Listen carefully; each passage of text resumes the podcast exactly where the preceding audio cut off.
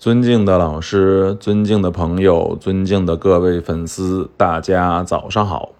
今天是一月三十一号的早上十点五十八分，我是春天堂主春天。啊，今天是我母亲的生日啊，在这个节目里面，我我祝我母亲五十八岁生日快乐啊。好，先说一下那个，呃。先说一下这周的题目吧。这周题目我想讲的是说说后挂彩瓷器。嗯，后挂彩瓷器嗯，这东西客观说是古董古玩收藏中嗯高级的一个课程，因为有大量的瓷器原本原本是素胎，然后但是可能因为利益的呃或者说一些原因吧，种种原因，它最后没有上彩，就成了一个素胚。这类瓷器流通出去之后，就是所称的素胚素身的瓷器。然后，当然有一些好事者喽。然后，不管是在民国还是在现在啊，就拿这些素身瓷器后面再上一些文案或者说纹饰，然后把它的东西补全。这个这种瓷就称为后挂彩瓷器。嗯，这周为什么会说这个后挂彩瓷器的这张呢？是因为我。呃，这周收了一只呃光绪官窑白釉盘啊，素身的，就是这类东西啊。这东西我是在山东枣庄收的，我买的确实也不贵，六千六啊，六千六百块钱买的一个二十五点二厘米直径的光绪官窑白釉的盘子。然后买来之后，我就查了这个嗯雅昌拍卖的记录。啊，我发现是在二零零零年吧，呃，荣宝斋北京荣宝拍卖上是有六只跟我一样大的盘子，在二十年前大概六只卖了两万四千五啊，当时的价格呢就是四千多一个啊，所以整体看起来这次购买，我觉得价格上应该还是比较合适的。然后拿到这只盘子之后，我自己其实嗯。想法很简单了，就是这东西，首先它肯定不是光绪官窑白釉盘，它不是成品，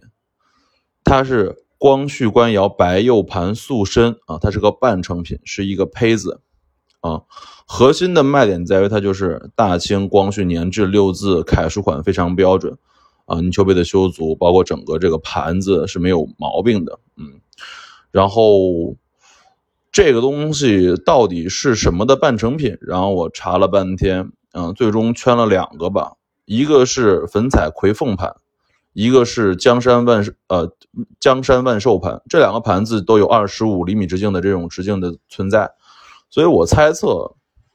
这只光绪官窑白釉盘的塑身是这两种盘子的一个半成品，就是素胚啊。然后如果这个东西一旦景德镇的人买走之后，画上奎凤纹或者是江山万寿纹的话，那么这只盘盘子现在的市场行价是六到七万元啊，这就是一个巨大的一个利润空间啊，利润空间，当然也是巨大的一个牟利空间了嗯。所以这个盘子昨天我买到之后，我就想起了两只，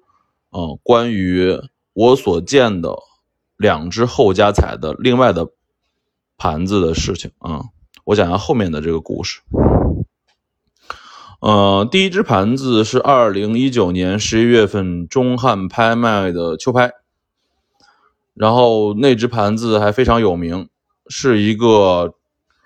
呃康熙五彩的高足碗、高足杯、高足盘啊，外绘的是白玉斋的崇祯款，然后底盘是白玉斋崇祯款。然后是锦地纹饰，中间绘制的是康熙五彩人人物，应该是八仙啊，是这个巨大的一个八仙，应该是铁拐李。嗯，这只盘子在二零一七年的时候我就见过，当时是张培老师给我讲课的时候说说说很多瓷器啊，他拿他他发张照片，就这张就这个盘子照片跟我说说这盘子是老的吗？我说老的呀。他说后挂彩的，原来是这样子，就是基本上这个买家在海外荷兰买了这只白玉斋的这个高足盘之后，然后自己请景德镇的这个工匠，在这个白高足盘的中心用康熙五彩的这个五彩绘色绘制了一个八仙人物。这只白玉白玉斋款的这个高足盘的市场行价也就在两万左右，但是他绘制了这个康熙的八仙人物五彩八仙人物之后。现在这次在一九年的这个中汉拍卖的初，就是起拍价就是八万五千块钱，这中间就已经形成了一个当时六万多的这个六万多的这个一个差价，一个差价啊，这是我记忆中呃比较深刻的一只盘子。这个盘子最后中判流拍了，嗯，说明大部分的人对于这盘子是后挂彩还是理理解比较深刻的啊，行家层面。然后第二个盘子是二零一八年的瀚海春拍啊，光绪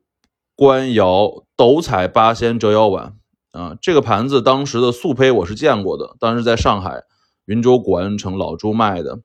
当时的卖价就是因为这个盘子是斗彩的折腰八千碗，这盘子现在的全品市场价是八万到十二万啊，是很贵的。这个盘子算光绪官窑里面斗彩的精品。当时在一七年、一八年在上海之后建的时候，它还是素胚，它还是素胚，因为它是本来是没上彩的，没有斗了啊，只是一个青花的素胚。当时的卖价只有一万七、一万八啊。当时老朱卖给了这个景德镇的商人啊，景德镇的工艺手手匠人嘛，匠人。等他下次上拍在上海瀚海的时候，就已经全部斗彩了。最后在瀚海的落锤是六万五千元。啊，中间有个四万多的一个一个涨幅吧，或者说叫差价。嗯，